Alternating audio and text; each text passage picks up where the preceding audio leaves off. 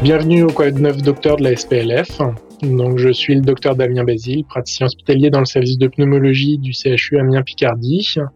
Et je vais vous préciser actuellement à peu près 5 minutes les nouveautés sur la prise en charge des pleurésies infectieuses.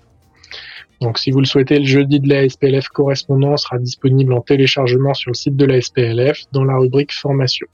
Les pleurésies infectieuses sont des situations graves qu'on rencontre fréquemment en pratique pneumologique et qui vont nécessiter une prise en charge rapide et coordonnée afin de limiter à la fois le risque de mortalité, mais surtout de permettre une prise en charge la moins agressive possible, des durées d'hospitalisation les plus courtes possibles et de limiter les complications au maximum.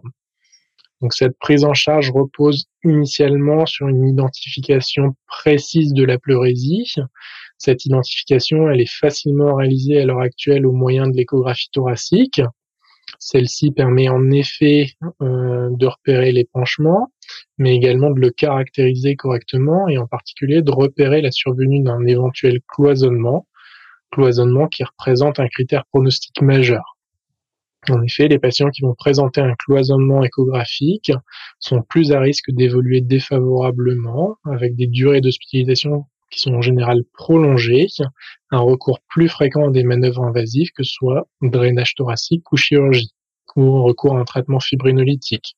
Outre la survenue de ce cloisonnement de l'épanchement, les autres critères qui doivent faire évoquer une pleurésie compliquée à risque de complications sont les suivants. Donc, la présence de macroscopique lors de la ponction, une bactériologie sur le liquide pleural qui va revenir positif, soit à l'examen direct, soit sur la culture, la présence d'un pH pleural abaissé en dessous de 7,20 ou un épanchement pleural liquidien important, en particulier lorsqu'il dépasse un hémithorax. Donc dans toutes ces situations, ça va nécessiter une prise en charge agressive et urgente qui repose à la fois sur une évacuation pleurale efficace dans un premier temps et de manière associée sur l'instauration d'une antibiothérapie. Donc en ce qui concerne l'évacuation pleurale, on va privilégier en première intention le drainage thoracique. On privilégiera les drains de petite taille parce qu'ils sont associés à moins de complications, en particulier moins de douleurs, pour une efficacité globalement comparable quand on les manipule bien. Et en cas de cloisonnement échographique, il faudra associer un traitement adjuvant à type de fibrinolyse intrapleurale. Le traitement à l'heure actuelle fibrinolytique qui a le fait le plus sa preuve dans la littérature, c'est celui de l'étude MIST 2 qui est l'association altéplase et DNase. En alternative, peut être proposé un traitement par iroquinase ou des lavages pleuro sérum physiologique avec toutefois un peu moins de données dans la littérature. En ce qui concerne l'antibiothérapie, elle devra être instaurée de manière précoce, urgente, initialement probabiliste et capable de couvrir les pathogènes anaérobies et les coxygrammes positifs, qui représentent la majorité des pathogènes responsables de pleurésie infectieuse. Et par ailleurs, compte tenu de la diffusion médiocre des antibiotiques au niveau pleural, il est recommandé d'utiliser des posologies plus élevées que dans les pneumopathies conventionnelles, avec des durées de traitement qui sont également prolongées.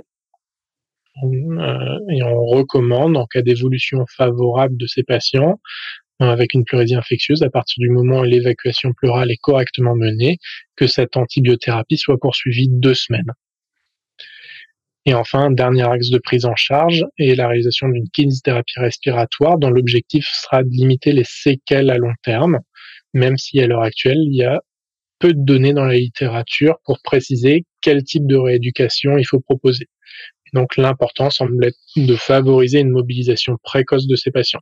Et enfin, donc ces patients vont tous nécessiter un suivi rapproché euh, et, sur, euh, en l'absence d'évolution favorable dans les 48 à 72 heures, il faudra discuter une sanction chirurgicale pour éviter d'avoir à recourir à une chirurgie lourde de thoracodécortication. Donc en conclusion sur le sujet, il faut retenir en 2023 que la prise en charge des pleurésies infectieuses reste une urgence qui nécessite à la fois une bonne évaluation initiale, et c'est l'échographie pleurale qui est primordiale pour cette évaluation initiale.